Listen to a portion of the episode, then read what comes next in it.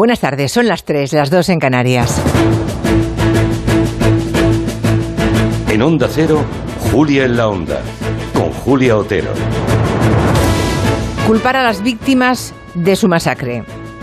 Es lo que Rusia ha dejado claro esta mañana.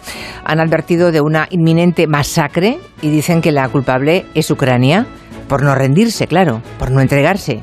Es la lógica de la dictadura de Putin.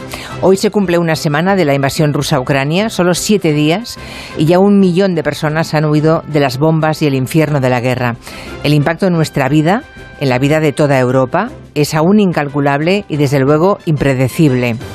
No pararemos hasta aislar y asfixiar económicamente a Rusia. Son palabras hoy de Pedro Sánchez compartidas desde luego por todos los gobiernos de la Unión Europea.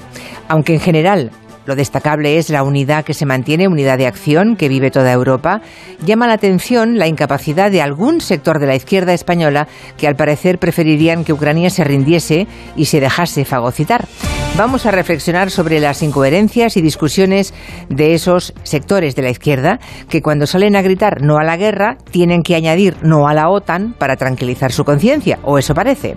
La división no es, por tanto, entre socios de gobierno, no es entre PSOE y Podemos, sino entre una parte y otra del propio Podemos. Nada que ver, por ejemplo, la posición de los ministros Yolanda Díaz o Alberto Garzón con la que exhiben Ione Belarra o desde la retaguardia Pablo Iglesias.